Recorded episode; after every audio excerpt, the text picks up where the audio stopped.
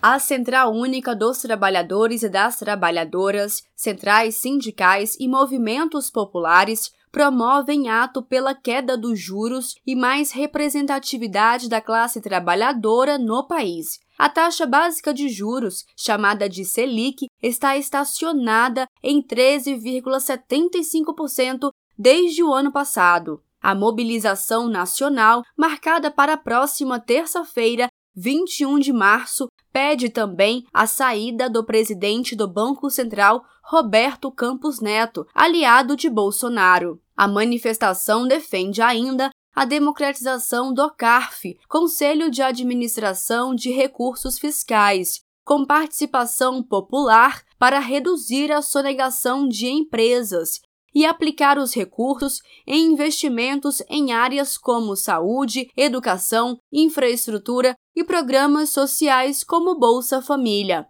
O presidente da CUT Nacional, Sérgio Nobre, convoca os brasileiros e brasileiras a participarem dos atos e explica os benefícios que teremos com a queda dos juros no país. Menos juros é mais investimento, mais emprego, mais saúde, mais educação.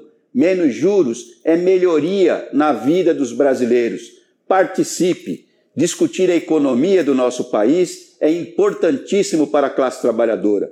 Viva os trabalhadores do nosso país! Os atos serão realizados em frente às sedes do Banco Central de cada cidade do país. Nas cidades onde não há sede do banco, os protestos acontecerão em locais de grande movimento.